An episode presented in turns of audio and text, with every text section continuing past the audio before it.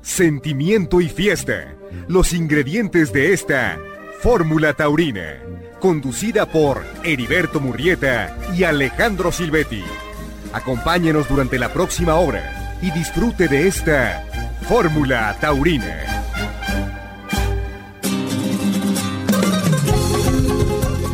¿Qué tal amigos? ¿Cómo están? Los saludamos con mucho gusto en este domingo aquí en Fórmula Taurina en compañía del matador Alejandro Silvetti. Alejandro, buenas noches.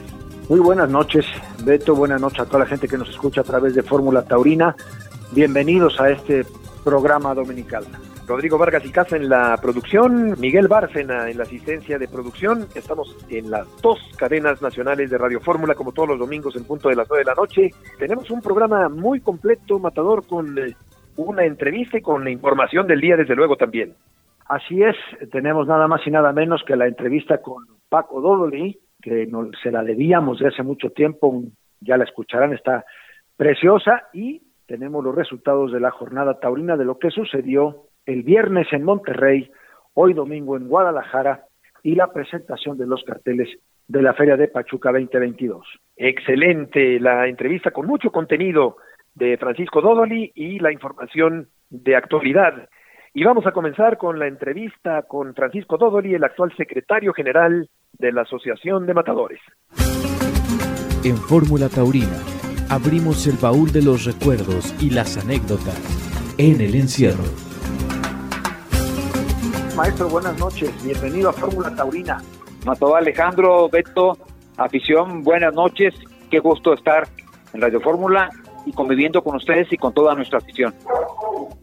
Al contrario, Paco, nos da muchísimo gusto saludarte como siempre después de tantos años de conocernos. Te preguntaría cuáles son, para empezar, tus antecedentes taurinos.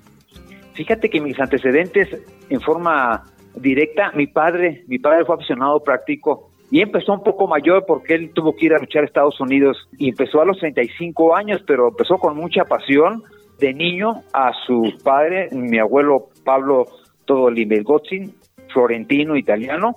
Él se vino en la época de los familia Cusi a trabajar acá en Michoacán, pero se volvió un aficionadazo a los toros y un seguidor de don Fermín Espinosa Armillita. Nos contaba mi padre que ya cuando tuvo economía mi abuelo, vaya, se la pasaba viajando de Morelia a Guadalajara, a León y obviamente acá al Toreo de la Condesa. Entonces mi papá heredó esa afición, ya mayor se hizo aficionado práctico y empezó a los 34 años, pero prácticamente dejó de torear casi a los 58 años. Él es de la época, convivió mucho, yo conocí de niño a don Jesús Arroyo, Lalo Ascue, Paul Arman, eh, el señor Torres Landa, ese grupito de aficionados prácticos con mucha pasión. ¿Y ese antecedente qué tanto influyó en ti para dedicarte al toreo? Fíjate que fue definitivo porque yo me acuerdo que desde niño, pues obviamente, pues ya veía allí que, que había cuando había en Uruapan Festival de Aficionados Prácticos o en la Monumental de Morelia, pues, pues acompañábamos a mi padre con mi mamá y pues vi cómo llegaban y se cambiaban los toreros. Ahí conocí, por ejemplo, que siempre andaba con el matador, con el, con el aficionado práctico Chucho Arroyo, andaba Curro Cruz, conocer a Efena Costa, el Loco Mayor, en fin, empecé a convivir ya con, con la gente del toro desde los, desde los seis años. Ya cuando estuve en la secundaria, mi padre dejó de tutorear, pero él con sus mis tíos, que también eran aficionados, pues fundaron una, una pequeña ganadería. Maestro, independientemente de la, de la parte de, de aficionado práctico de su padre, él después de tiempo termina por, por no, no estoy si tan seguro si por hacer empresa algunas veces allí en Uruapan, en la Plaza Toros La Macarena, pero de lo que sí recuerdo muy bien ponen la ganadería de Dodoli Hermanos allí en Lagunillas, Michoacán. O sea, independientemente de haber sido aficionado práctico, cuando usted bien dice que las cosas cambian en economía de su abuelo y luego ahora de su padre, terminan por poner una ganadería que estaba allí en Lagunillas y allí es donde, donde usted torea por, por vez primera, que es la historia de, del maestro Paco Dodoli cuando decide iniciarse en esta profesión. Bueno, pues inicialmente es cierto, mi, mi padre tenía esa afición y junto con mis tíos, pero mi papá era el que, el que toreaba, con público, como aficionado práctico, mis tíos nada más en, en pistas privadas, fundan la ganadería Dodoli Hermanos.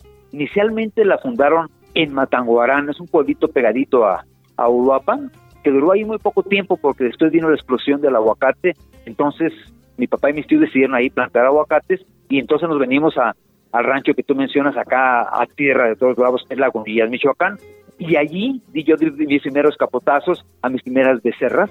Me acuerdo que en esa época pues tenía como un maestro al matador Gregorio García que ya vivía en Uruapan y posteriormente este, también me apoyó mucho un torero michoacano que vivía acá en la capital que se llamaba Chato Mora y fueron mis, primeros maestros junto con un rejoneador que viene en Uruapan que había sido primer práctico que es el doctor Carlos Escalante. Sí, lo recuerdo muy bien, todos los que estaba, los que este, usted mencionado esta noche, sobre todo el caso del maestro Gregorio García, que era un personaje impresionante. Ese fue su espejo, o hubo algún otro torero, independientemente de, que pudo haber aprendido también con el Chatomora, etcétera, pero hubo algún torero en el que usted dijo, este es mi espejo en el que yo me quiero ver. Pues el primero, el primero así que me impactó así, nomás con mirarlo, cómo caminaba, cómo hablaba, el maestro Gregorio García. Luego ya te imaginas ahí en la Plaza de Todos la Macarena, a la hora que le echábamos la caretilla y toreaba, toreó principalmente en línea, toreó cruzado, y luego a la hora que agarraba los palos, nomás el verlo caminar, ahora sí, como decimos, se te caía la baba. Era una personalidad impresionante. Fue mi primer espejo, real. Gregorio García, un torero con muchísima elegancia, eh, con prestancia, con un andar muy, muy, muy elegante, eh, lo, recuerdan los, los aficionados de antes. ¿Y cómo se dio, Paco, tu, tu primera intervención, ya tu participación eh, en, en, algún ruedo? Fíjate que acá en, en Morelia había unas personas muy aficionados, había una persona que, que había sido novillero, un poco locuaz, Fernando Velasco, el Perico, y él hacía novilladas en la Monumental de Morelia y en los pueblitos aldeanos allí, y entonces, este, pues, eh, mi papá los conocía a todos, y vio que empezaba yo a poder ya torear las becerras y pues me ligó una novillada con el Perico en un pueblito pegado a Moroleón que se llama Santana Maya, Michoacán. Y allí debuté yo, no se me olvida porque había ya un novillero de postín que encabezaba el cartel, era de seis toreros, pero lo encabezaba y estuvo enorme esa tarde, es César Pastor. Toreamos César Pastor, tu servidor Luis Miguel Chávez, eh, Pepe Tapia de, de Acámbaro, más un novillero, el Enrique Idiarte, el moreliano también de Michoacán. Ese fue el cartel con novillos de la Laguna de Guadalupe. Fue mi primer novillada en 1977. ¿Y cómo te sentiste ese día? Pues estuve bien, mira, no es por nada, el novillo me salió sensacional. La verdad que de esos que, que pude hacer lo que yo entrenaba con el maestro Gregorio, sobre todo fue los primeros olés que me daban en una plaza y que no estaba gente cercana a mí, o sea, era un pueblito, gente, gente nueva y, y yo me emocioné muchísimo. El toro se lo vendé obviamente al maestro Gregorio García y fue cuando, no se me olvida que me dijo ya en la noche con algunos pinos encima que yo podía ser torero. Qué maravilla. Y, él te dio su apoyo entonces, digamos, su apoyo moral para que iniciaras una carrera. Sí, sí, los primeros primeros pasos, él, estuvo cerquísima de mí. Principalmente al principio toreaba en Michoacán, obviamente toreé en la Monumental de, de Morelia, toreé Uruapan, Uruándiro, me acerqué a Uriangato y Moroleón. Fue mi primera etapa de, de novillero. En ese momento el empresario de la Monumental de Morelia era una persona que manejaba plazas importantes de EMSA y daba las novillas en Acapulco, el señor Carlos González de Alba. Y entonces al verme una vez toreando en Morelia, me dio la oportunidad de torear en Acapulco y vaya, me apoyó muchísimo. En dos años toreé 15 novilladas en Acapulco. Había novilladas ahí cada semana. Sí, se, ha perdido esa tradición en Acapulco. Y en Michoacán, antes de volver a tu historia, Paco, ¿qué tanto se ha perdido la tradición taurina o qué tanto ha bajado la popularidad del toreo en tu estado? Fíjate que es, es difícil. En mi estado está en un momento difícil en el aspecto de la seguridad. Prácticamente ahora las ferias de muchas poblaciones pasan cosas de mucha violencia, muy peligrosas. Me he dado cuenta que cuando alguien organiza un festejo taurino, le exigen lo que llamamos la cuota, o sea, un pago, un impuesto extra. Y entonces si hemos perdido plazas que eran tradicionales como Ciudad Hidalgo, como Zitácuaro, afortunadamente se mantiene Jiquilpan. Eh, Uruapan se perdió prácticamente ocho años porque la controlaba totalmente eh, lo que decimos eh, gente dedicada a otras actividades no legales. Este Morelia ha bajado un poco el ritmo, aunque es la plaza, las plazas, las dos, del Palacio y la Monumental, que más han mantenido como decimos en la jugada taurina con grandes carteles y este pero sí no estamos en un gran momento pero yo creo que podemos ir recuperándonos poco a poco. Parece que las cosas empiezan a cambiar, pero el paso, el paso se ha sido lento y el futuro inmediato no se ve fácil. Ojalá que sí, es un estado, Alejandro, que tú conoces muy bien, Michoacán, taurinamente hablando. Hombre, desde luego, y, quiero hacerle una pregunta, maestro. La familia de ustedes también tenía que ver con la Plaza de Toros La Macarena de Guapa, de propiedad, porque era un era una plaza que estaba en manos de, varios propietarios, o estoy equivocado. No, eh, totalmente cierto, sí, mi, mis tíos y mi padre fueron accionistas de la plaza, sí, eran un total de 70 acciones. En un momento dado, cuando mi padre fue más dedicado a la empresa taurina, pues tuvo la mayoría. Posteriormente después vendió una parte, pero mantuvo otra parte. En la actualidad, la plaza la tiene ya solamente la familia que fue el, pilar para construir, eh, la familia Moreno de don Nacho Moreno, ahora está su hijo Fernando, y la verdad que la plaza la tienen bellísima, nada más con el pendiente ese que tenemos de que todavía en mi tierra, pues este la inseguridad y el cobro de cuotas pues sigue latente. Ojalá para esta feria de noviembre se vuelva a abrir. Tenemos toda la esperanza y hay, hay un planteamiento, parece que se va a aceptar. O sea que don Sergio Dodoli, su padre, fue de decidirse a ser aficionado práctico a los 35 años, se mete así que hasta la cocina, porque ganadero, propietario de plaza, este padre de un torero, empresario taurino, en fin, o sea, realmente él tenía una afición que yo lo recuerdo, ahorita que, que, Beto menciona esa parte de que vive 22 años en Morelia y desde luego que, que a su padre, a don Sergio, justo cuando no nos quisieron prestar la Monumental de Morelia para hacer este, la presentación de novilleros que nos íbamos a presentar el Pop y de ser, bueno, él ya había toreado, pero Mauricio Portillo, Pepe Gómez, eh, Guillermo Martín y servidor, pues quien nos echó la mano fue su papá, don Sergio, lo recuerdo muy bien porque justo el 16 de septiembre de 1983 tuvimos la oportunidad de hacer la presentación allí en la Macarena, que por cierto llueve, que de verdad, ¿no? En, esa época de septiembre, Así es. y eso fue un lodazal de aquello, pero sí, eh, este, su padre, pues con una prisión este, impresionante, ¿no? No, impresionante, Alejandro, tú lo has descrito, la verdad que, sí. Eh, ahora cuando pase el tiempo que lo tengo ya en el cielo, sí, no, la verdad que es una afición desmedida, te tenía una gran estimación y, tú prácticamente eh, te adoptamos, no solamente en Morelia, en Michoacán, no se me olvide esa temporada de novilladas que iniciaste en Uruapan, pero luego la culminaste de una manera este, que creció la afición moreliana que estaba en ese momento un poco dormida y que volvió Morelia a ser importante taurinamente. Sí, claro, y, bien menciona más que usted esa parte, tanto, igual que, en Acapulco, que mencionamos hace un momento, en Morelia se llegaron a dar en cinco años, recuerdo yo muy bien con aquella peña taurina novillero, se dieron 60 novilladas, mínimo, y se presentaron cualquier cantidad de novilleros y, y fue un semillero y además un, un gestor de afición, que es lo que digo que se ha perdido, ¿no? Porque efectivamente don Carlos González, que tenía la Monumental de Morelia, él de repente como para mantener la expectación de la gente por ir a las dos fechas que se daban en Morelia, que era el 30 y se siguen dando, ¿no? Y el 2 de noviembre a don Carlos no le gustaba que alguien se acercara a dar toros ahí y, nos dimos cuenta con el tiempo que esa parte no, no, él no tenía tanta razón.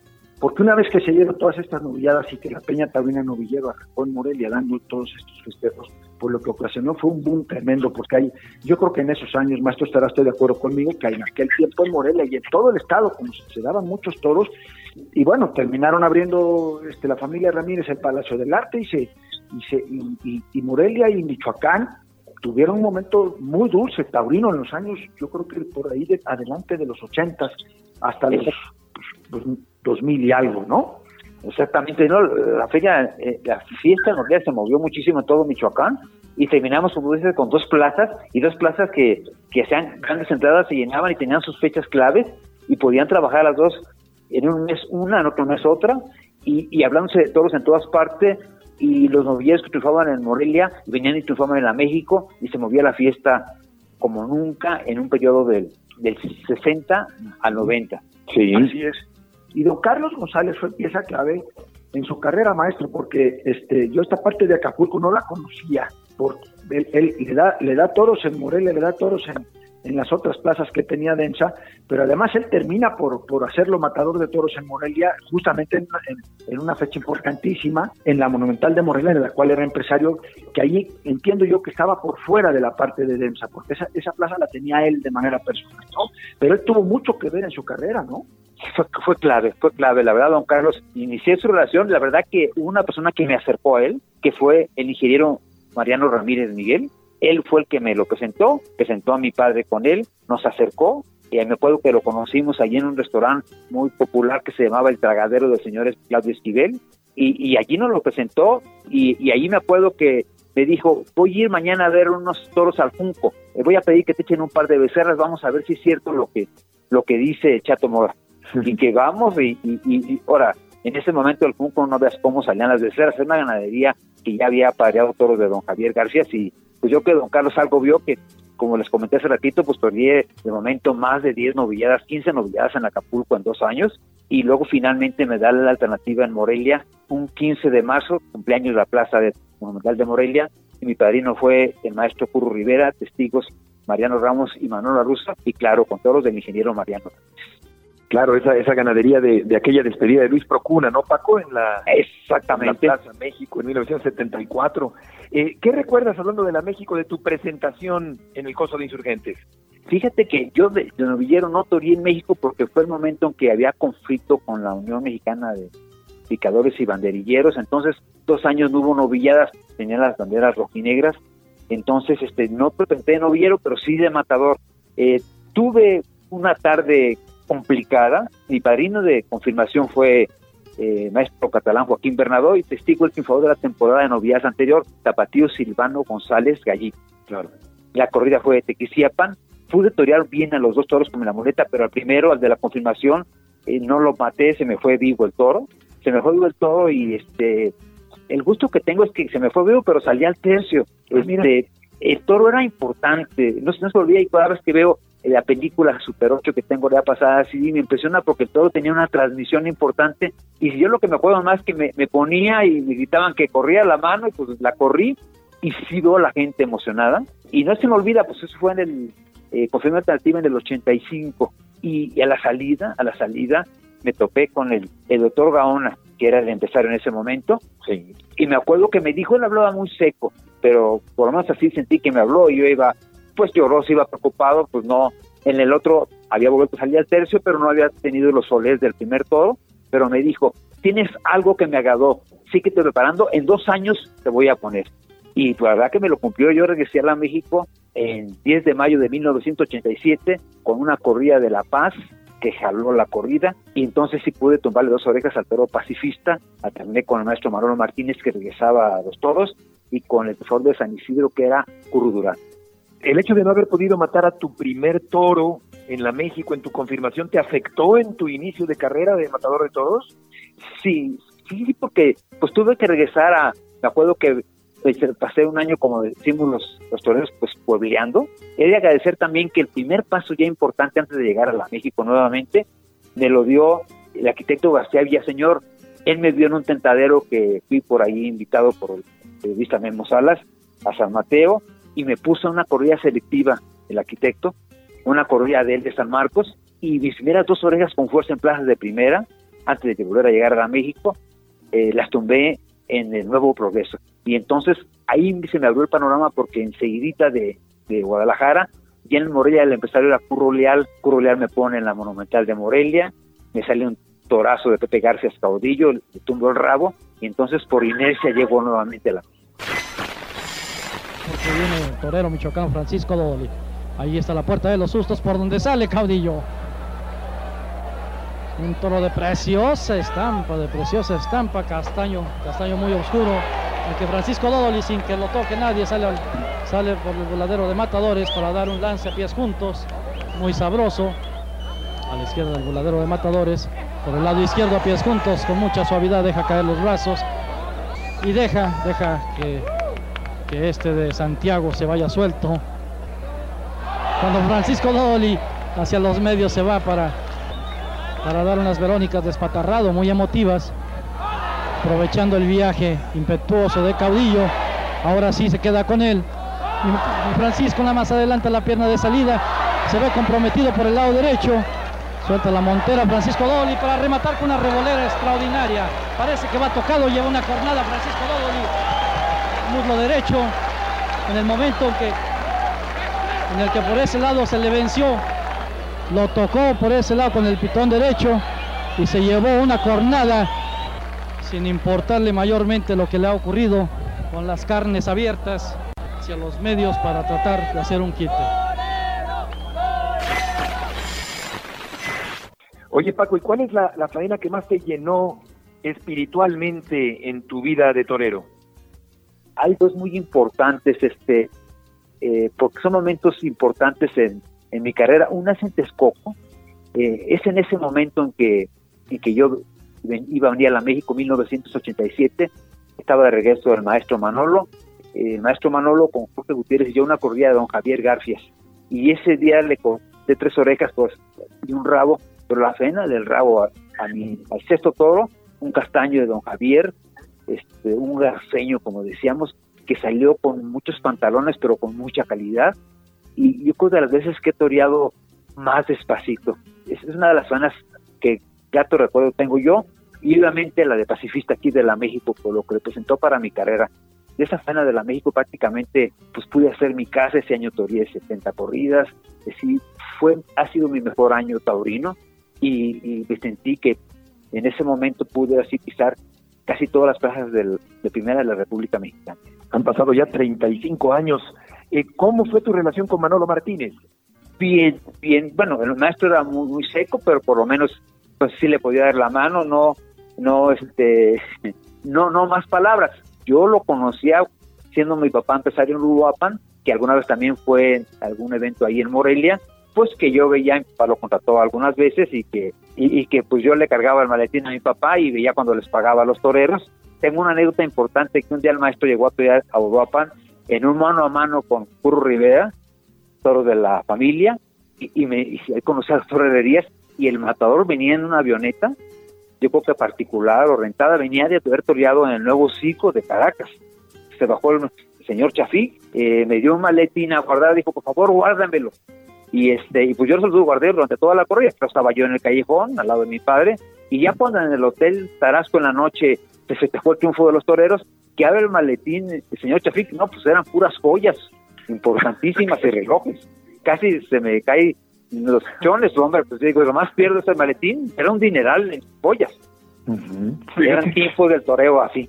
Sí, sí, sí, sí. Eh, qué, buena historia, Alex, la que nos cuenta Paco.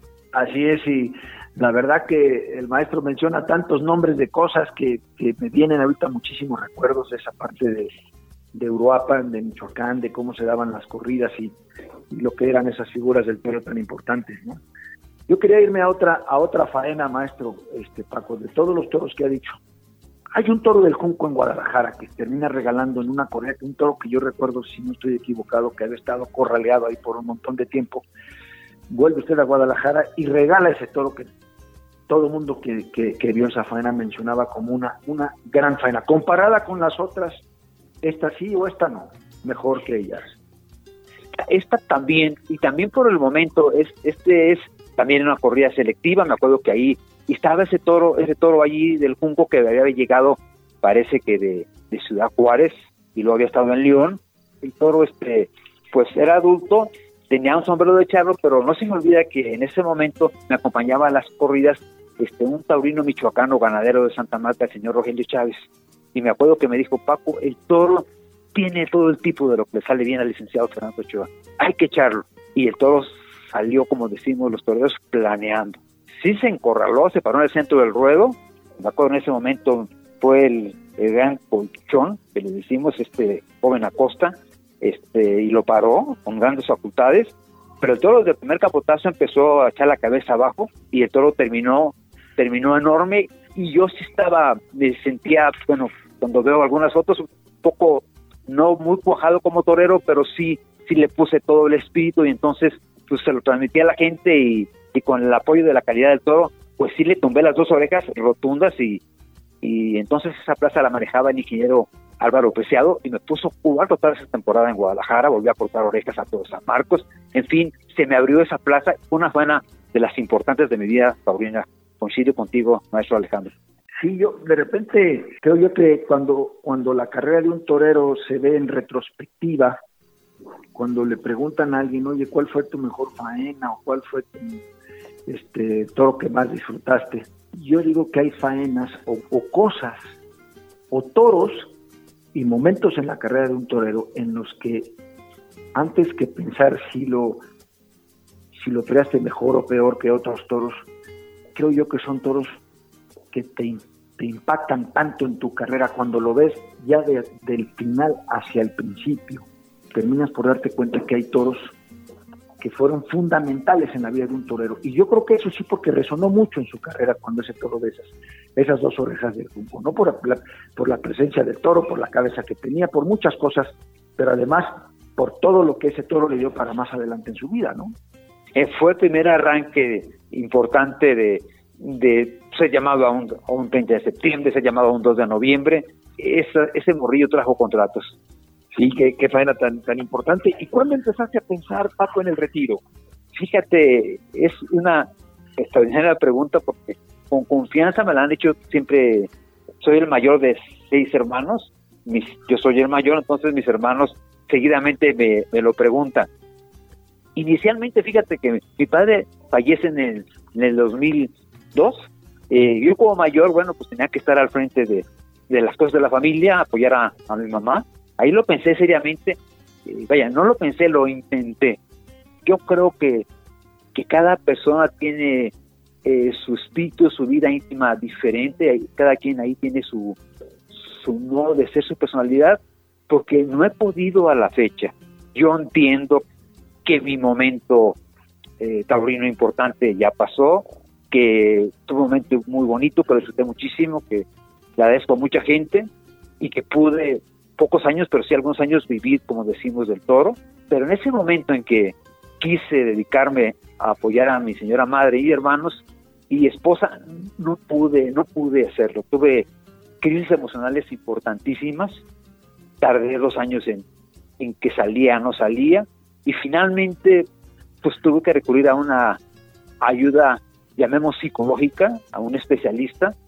Tuve tratamiento un tiempo y, y no se me olvida que a la fecha pues he podido sacar de esta faena de la vida adelante porque me, me dijo, Paco, inténtalo, yo creo que eh, no pienses en la fama, no pienses en, en ganar a tus compañeros, en, ser figura, tú piensas en que para que tú tengas equilibrio en tu vida, tienes que con alguna frecuencia jugarte la vida ante un toro.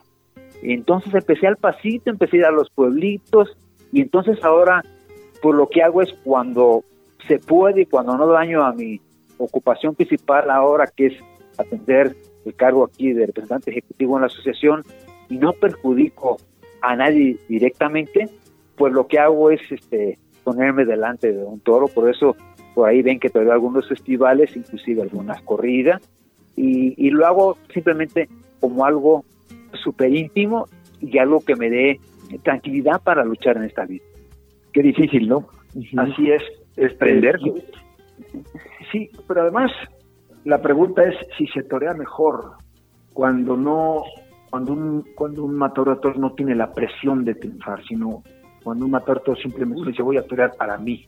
¿Cuál es la diferencia y cuál es la y, y, qué es lo que lo que ahora entendiendo que oficialmente el maestro Paco Dodoli está activo, no se ha retirado, puede volver a torear, en fin, pero ¿qué es esta parte y cuál es eh, cuál de las partes es la, la, que le ha dado más satisfacción para torear?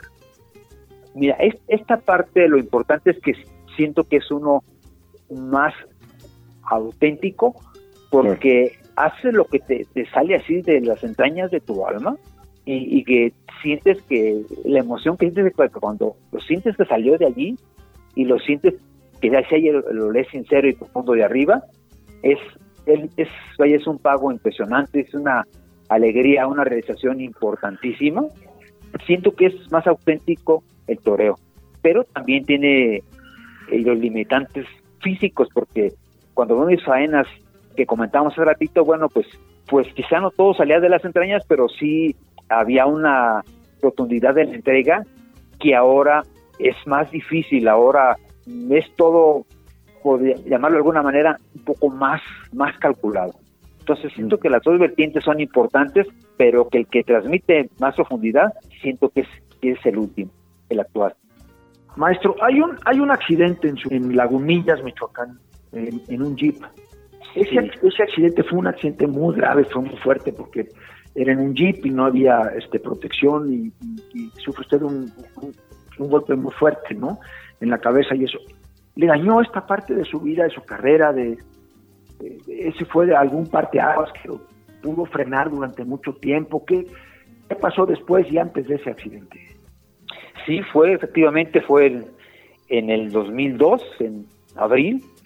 Este, sí tuve andando allí en la de mis padres, siguiendo al pueblo de Lagunillas, me volteo con el jeep, sin protección, me salgo, tuve fractura de cráneo, sí fue delicado. Yo para volver a torear, volví a torear dos años después, sí tuve, vaya, estuve en el hospital de Morelia, este, en la salud, en la clínica estuve cuatro meses, estuve para, estuve enfermero un año prácticamente para volver a, a caminar bien les comentaba yo en la pasada asamblea a mis compañeros que pues decían, bueno, Matador ha tenido usted mucha entrega a la agrupación, les digo, bueno, en ese momento que tuve mi percance, eh, la verdad que sin ser un percance en el ruedo, pero la agrupación me sacó, me sacó adelante, duré un año a base de doctores y enfermeros y dos años en volver a torear, sí es un parteaguas porque sí recuperarme físicamente me costó mucho trabajo, volver a torear y sí siento yo que a partir de ahí, aunque me recuperé,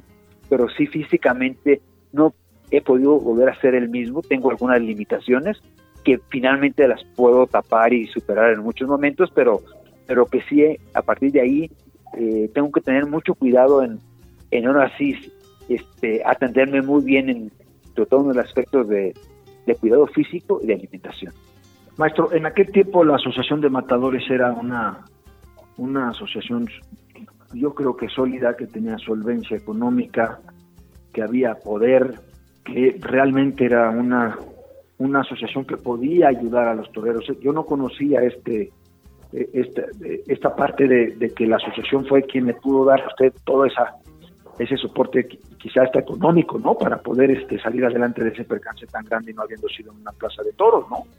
Y ahora sí, mi querido Beto, pues te paso la baraja para que le pregunte lo que quieras pendiente acerca de lo que es la asociación actualmente, aquella asociación que, sí. fue la parte que a mí me toca vivir posterior a, la salida de Pablo Valle y que se reestructura y que se crea toda esta, esta nueva asociación hasta lo que hoy tiene en sus manos el maestro Paco Doble. Correcto, Matador. Eh, ¿Quién era el representante de los matadores cuando ocurrió tu accidente, Paco? Eh, mi paisano, el maestro Mauricio Portillo. Mauricio Portillo. Y testigo el maestro Mario del Horno.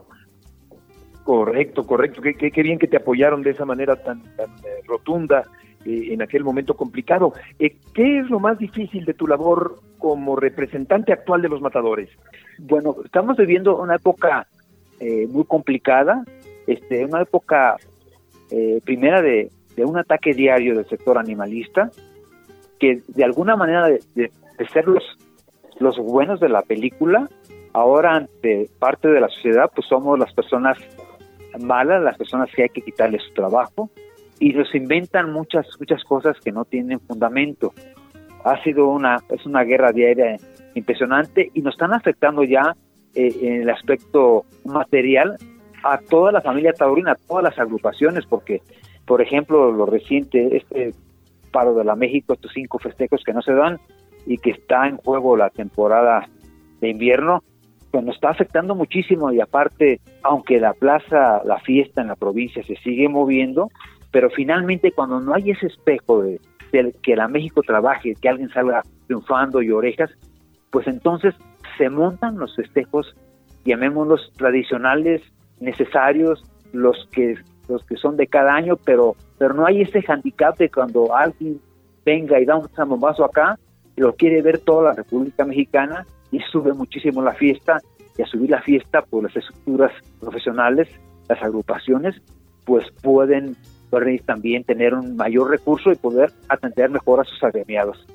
Ahora en esta época uno de los problemas importantes es, es el aspecto económico. El aspecto económico porque pues vivimos una pandemia que duramos un año, un mes y diez días, 395 días sin toros oficiales, o sea, sin toros en plazas de primera y de segunda y de tercera. En, ese, en ese tiempo se dieron, pues vaya, los toreros de las ganaderías se pasaron de tentar becerras, ahora toreaban toros en las ganaderías, en los cortijos, y en las plazas de toros se echaron algunos festejos, pero sin público. Y entonces las agrupaciones, la asociación, pues no duramos prácticamente sin recibir ingresos permanentes de fondos de reserva y de cuota de los toreros, pues todo ese tiempo y nos afectó, nos afectó en grande forma. Eh, no podíamos cerrar por dos razones. La primera, la más importante, es que en ganaderías en este tiempo tuvimos 15 heridos, eh, algunos de alguna gravedad importante. Entonces, pues no podíamos no pagar la póliza, no atenderlos y aparte la otra parte importante, este, este edificio lo construyó con dinero de la asociación, pero el terreno está donado, se donó en la época que fue regente de la ciudad de Ramón Aguirre Velázquez, gran taurino, y vaya siendo presidente de la República don Miguel de la Madrid, a una petición de los maestros Eloy Cavazos, Manolo Martínez, Cu Rivera, Mariano Ramos, y entonces eh, yo pregunté, pregunté, aquí nos auditan cada año gobernación, para checar que efectivamente seamos sindicato. No podemos ser más que sindicato y como hemos cumplido, mis antecesores han cumplido y nosotros también, entonces no tenemos problema en que aquí siempre sea de la asociación, pero no podíamos cerrar, tuve que checar porque un momento en que al no haber ingresos pensamos, bueno, y si de momento bajamos la cortina y, que cada torero pues se apoye con su seguro, etcétera, pero era imposible porque para poder mantener viva la casa había que estar pues estar ejerciendo sí recibimos un apoyo de la presidencia de la República uno de 25 mil pesos un apoyo en reducción de impuestos hay que decirlo también pero finalmente el tener ese esos 395 días sin ingresos permanentes de cuotas de de reserva pues sí nos afectó porque para pagar las pólizas grupales de los toreros, pues tuvimos que por ahí contratar algunos créditos que afortunadamente ya con la actividad de ahora hemos ido ya pagando dos créditos, pero nos quedan otros dos. Y también quiero comentar que el comité directivo, ellos apoyaron y ellos finalmente se pagaron su seguro y me respaldaron en, todos los compromisos que hubo que hacer para poder que la asociación no cerrara y se mantuviera viva. ¿Cuánto hay que pagar, Paco? ¿Cada semestre o cada año? el convenio es anual, de 8 de marzo a 8 de marzo del año siguiente, pero pagamos trimestralmente. ¿Por qué? Pues para generar la economía, ¿no? Se paga, tenemos una póliza grupal con la aseguradora Tona y los toreros importantes este, con la aseguradora Bupa. Pero cuando viene este problema, pues a los toreros importantes les pedimos que es un seguro un poco más caro, pues es un seguro mundial, que ellos nos apoyaran con ese pago y nosotros se los vamos rebajando de sus cuotas. Este, entonces, eso lo hicimos con el comité directivo y toreros que tenían BUPA, pero la póliza tona, donde tenemos cada trimestre arriba de 140 matadores, novilleros y rejoneadores, pues esa sí, esa salió de, de aquí de la, de la casa, lo pagó la asociación. Tenemos qué difícil momento económico. Si un torero español viene a torear a México, ¿qué trámite debe hacer ante la Asociación de Matadores Mexicana? Este, tiene que llegar aquí a inscribirse, paga su inscripción, y nosotros le, le damos la carta que pide gobernación para el trámite de su visa de trabajo. Normalmente el torero español la saca por la mitad del año, por seis meses, que es un poquito más económica y porque normalmente ellos vienen, pues como van a llegar ahorita de octubre a, abril, y, entonces se escriben con nosotros y, y, nosotros aparte también les proporcionamos el seguro, el seguro de cualquier percance médico y pagar una cuota por corrida también. Maestro, ¿cuál es la situación económica actual de la Asociación de Matadores? ¿Cuál es su posición dentro de la fiesta taurina? ¿Tiene la misma fuerza que antes? ¿Tienen, ¿Son autosuficientes? ¿Hay, hay, hay, hay, un fondo? ¿Hay, este, no sé, cuál es la situación actual de la asociación de matadores? La asociación tiene, bueno, eh, con, el movimiento ya de la, de la fiesta ya hemos podido, este, de momento a los empleados se les cubre al 100%, porque un momento en plena crisis económica, pues de repente les pagábamos una quincena sí, otra no, digamos a deberles del aguinaldo, luego ya se les pudo pagar. Ahorita con el personal estamos al día, el personal de planta, tenemos pendientes todavía un crédito de Banamex y otro con HCBC, que esos se cubren, esos se pactaron, entonces cada mes, uno es el día primero, el día 15, pues se va pagando la parte pactada. Afortunadamente no hemos tenido inconveniente en no cumplir y claro, esos créditos se llevan un, como están pactados con una cantidad fija, pues se llevan a tardar seguimos cumpliendo, yo creo que tardaremos en pagar todavía, tardamos un año el de Banamex y el otro un año y medio. Este, tenemos algunos adeudos importantes que estamos también abonando. Tuvimos una persona que lo coronaron en la región rectal, que fue el novillero Diego Garmentia en, en la Plaza de Todos los Jacales de Monterrey. Él se ha operado ya cuatro veces. Todavía a los Jacales de Monterrey estamos abonando para porque él tuvo 15 días en terapia intensiva. Ayer en Monterrey hicieron dos operaciones, luego ya ah, para reconectarlo, como decimos, a los seis meses, se operó acá dos veces más acá en Aguascalientes con nuestro doctor David Martínez. Y recientemente tuvimos también un torero de femoral en San Luis de la Paz, que también se operó en San Luis de la Paz, pero solamente no había la especialidad importante, entonces tuvo que reoperarse con David Martínez en Aguascalientes a los tres días. Entonces tenemos esos pendientes con el Hospital Conchita Burguesa allá en Nuevo León, acá con el doctor David Martínez en Aguascalientes, y también se le debe aquí dinero al doctor al base de la asociación, que es el doctor Uribe, y pendientes con los contadores. Yo siento que la asociación, si la fiesta sigue al ritmo como vamos, yo siento que ocupamos un año y medio para, para tener ya números buenos. Maestro, para la gente de Fórmula Taurina es, es indispensable que usted que lleva los números, las estadísticas de todo lo que pasa taurinamente en cuanto a festejos se refiere. A mí me gustaría preguntarles, ¿qué actividad taurina tiene México actualmente? ¿Cuántas corridas, cuántas milladas, si lo tienen ustedes registrado? Pues un poquito para que no salgan las mentiras que, que los ambientalistas o animalistas equivocadamente manejan, sobre todo para poder entender la parte económica. Lo hemos hablado con otros estamentos, con otras gentes, pero ¿qué es lo que la asociación tiene registrado como festejos taurinos en un año en México actualmente? Mira, por ejemplo, el año crítico, el año que nos pegó a todas las agrupaciones, ganaderos, empresarios, subalternos y obviamente a nosotros, ese año del 2020, fue tan duro como la actividad se paró el 15 de marzo me acuerdo que ya no se dio la corrida de San José Villa de Allende, ya no se dio la novedad de temporada en Aguascalientes, nomás se dio Tezuitlán. Ese 2020, de allí que paramos al 100%, ya nomás, ese año nomás se dieron 85 festejos taurinos, y de ellos nada más 52 corridas y 33 novilladas. De allí, en el 2021, se abrió en plazas ya de primera, segunda y tercera, ya en forma, se volvió a abrir hasta el 25 de abril en Aguascalientes, en una corrida de seis matadores consagrados, y la corrida se hizo en beneficio de todas las agrupaciones, Taromaquia Mexicana, eh, los ganaderos, los subalternos y nosotros, porque la verdad que estábamos todos muy lastimados, y en ese 2021 que arrancó la, la fiesta el 25 de abril, nada más se dieron 283 festejos. El promedio para que las agrupaciones tengamos una cosa sana económica es que lleguemos a 450 o 500 espectáculos entre corridas y novilladas. Este 2022, al ritmo que se ve y como se, se está vislumbrando ya octubre, noviembre y diciembre, estamos calculando, ahorita apenas llevamos 305 espectáculos. Creemos que no vamos a llegar a los 450, creemos que vamos a andar rondando los 400, pero creemos que todavía este año no va a ser, no vamos a llegar al, equilibrio de los 400 espectáculos taurinos. Vamos a quedarnos yo creo como un 50 menos. Es como se vislumbra y como vamos ahorita, con 302 espectáculos. En el caso de que, de que la Plaza de Toros México ganara el amparo, sí. y en este caso se pudiera comprobar el daño económico que el grupo ambientalista que representa Luis Pérez de Hacha, y se comprobara el daño económico, la asociación Mexicana de Matadores de Toros tiene pensado hacer alguna demanda por daños y perjuicios por los empleos perdidos, por el daño que nos hicieron en estas gentes? Sí, lo tenemos súper super pensado. Eh, vaya, aquí lo he estado yo checando desde que pues este problema de la Plaza México, pues he estado yo checando con el abogado, el abogado permanente con nosotros aquí laboral, y este, y he estado preguntando obviamente a los pertenecientes a Taromaca Mexicana, a don Raúl Pérez Johnson, a Salvador Arias, al mismo Carlos Camacho. Al principio pensábamos que, que íbamos a entrar individualmente las torreros figuras a hacer su, su amparo por el daño que estaba ocasionando esta suspensión de festejos. Luego pensábamos que podíamos hacerlo con los todos los novilleros y matadores que iban a, a, actuar en estos cinco festejos suspendidos.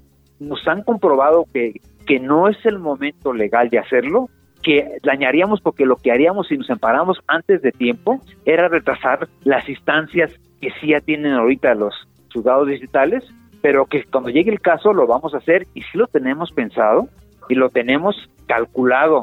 Aquí el, despacho contable de la asociación, que es que no es el que trabaja aquí con nosotros permanentemente, sino es alguien foráneo, lo tiene ya el, cálculo bien hecho de eh, ellos calculan que deben dar entre 4 y 5 millones de pesos eh, el daño que nos han hecho en este, en este paro de festejos que nos ocasionan estos amparos de, plazas de primera principalmente y el de la México pues es la plaza donde más cotiza la asociación en cuotas y en fondos de reserva, yo creo que todas las agrupaciones.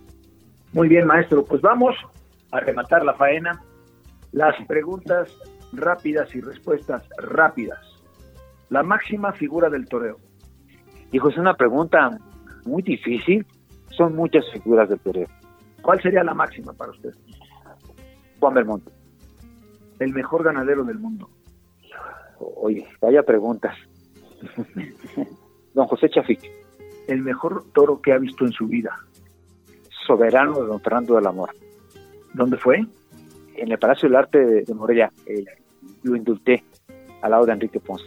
Se me hizo, es el mejor toro que yo he visto desde que salió hasta que se indultó. ¿Parladeo o Saltillo? Saltillo. ¿Colorado o Cárdeno? Colorado. Gregorio García, El Callao o Luis Procuna? Gregorio García. Si volviera a nacer, ¿qué haría de su vida? Torero, torero, torero. ¿Se mata con valor o se mata con técnica? Con técnica. Condición número uno de un ser humano para ser figura del torero. Vocación. ¿Cuál ha sido el día más feliz de su vida? Cuando toreé mi primer becerra. Muy bien.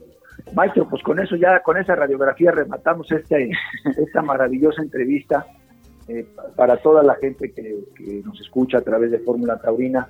Eh, esto, como lo hemos dicho en otras ocasiones, tratamos en primer lugar de, de hacer un homenaje, de hacer un reconocimiento a profesionales como usted, a gente que le ha dado su vida al toreo, familias completas, porque la historia de sus padres, de sus tíos, todo esto que mencionó de, la parte de, la entrega que le enseñaron a usted y que usted ha llevado con muchísima responsabilidad y con muchísima dignidad, han hecho, creo yo, que la fiesta de toros siga siendo lo que ha sido toda la vida.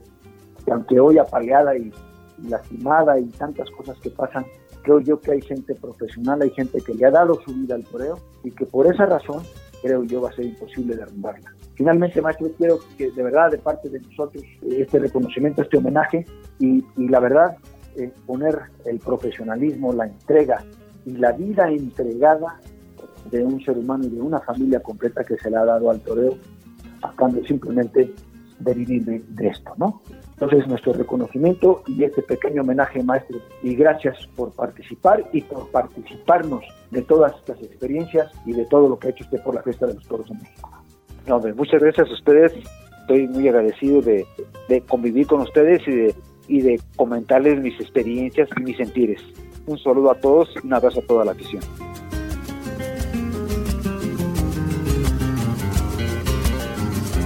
Fórmula Taurina. Pues despedimos ahora al maestro Francisco Lodori para darle paso a nuestro productor y amigo Rodrigo Vargas, que nos va a dar los resultados del viernes pasado en la Correa de Monterrey, la novillada de hoy en Guadalajara y la presentación de los carteles de la próxima Feria de Pachuca 2022. Adelante, Rodrigo. Gracias, Matador. Buenas noches. Los saludo con muchísimo gusto. Sí, se presentaron los carteles de Pachuca. La empresa Feriatoro y el empresario José Luis Alatorre presentaron estos tres carteles para la Feria de Pachuca. Las corridas a realizarse el domingo 2 de octubre, domingo 9 y domingo 16 en la Plaza Vicente Segura. El eh, domingo 2 de octubre, toros de Shahai para Octavio García El Payo, Ernesto Javier Calita y Diego Silvetti. Domingo 9 de octubre, toros de Gómez Valle para Uriel Moreno El Zapata, Arturo Macías y Antonio Lomelín. Y el domingo 16 de octubre, toros de Boquilla del Carmen para el rejoneador Taricotón, Los Forcados de Pachuca, Arturo Saldívar y Diego San Román. Nos vamos con los resultados de la jornada taurina de nuestro país. El día de hoy en eh, Guadalajara, Oreja para el rejoneador José Fontanet y para el novillero colombiano Juan Gómez Dinastía. La tercera novillada de la temporada ante media entrada, un novillo de San Pablo para Cajones, 5 del Saucillo, de buena presencia y de juego variado. El rejoneador José Fontanet, oreja, Javier Fontanet, ovación tras aviso, Alberto Ortega al tercio y vuelta al ruedo y Juan Gómez Dinastía, silencio y oreja. Destacó también la actuación del forcado René Tirado en el novillo de José Fontanet con una extraordinaria pega. En otros resultados, el viernes en Monterrey, en la Plaza Monumental, ante más de un cuarto de entrada, la corrida Charro Taurina, cinco toros de Guanamé, de buena presencia y juego desigual, uno de Zacatepec, el rejoneador Fauraloy, ovación y vuelta, Uriel Moreno El Zapata, oreja y ovación, y Sergio Garza, dos orejas y dos orejas. Ayer en San Miguel el Alto, Jalisco, triunfó de nueva cuenta el rejoneador Tarico Ton en San Miguel el Alto en la Plaza Carmelo Pérez ante tres cuartos de entrada, primera corrida de feria, se lidiaron toros de Pablo Moreno de buena presencia y de juego variado, destacando el cuarto que recibió el arrastre lento. El rejoneador Tarik Otón, ovación y dos orejas, Octavio García El Payo, ovación y silencio, y Héctor Gutiérrez, oreja y ovación. Pues ahí la información. Regresamos contigo, Beto, para terminar la Fórmula Taurina de esta noche. Estamos llegando, Matador, al final del programa de este domingo. Así es, muchísimas gracias por escucharnos y suerte siempre. Agregamos el último ingrediente de la Fórmula Taurina. Lo invitamos a que nos acompañe la próxima semana para integrar los elementos de esta Fórmula Taurina con Heriberto Murrieta y Alejandro Silvetti.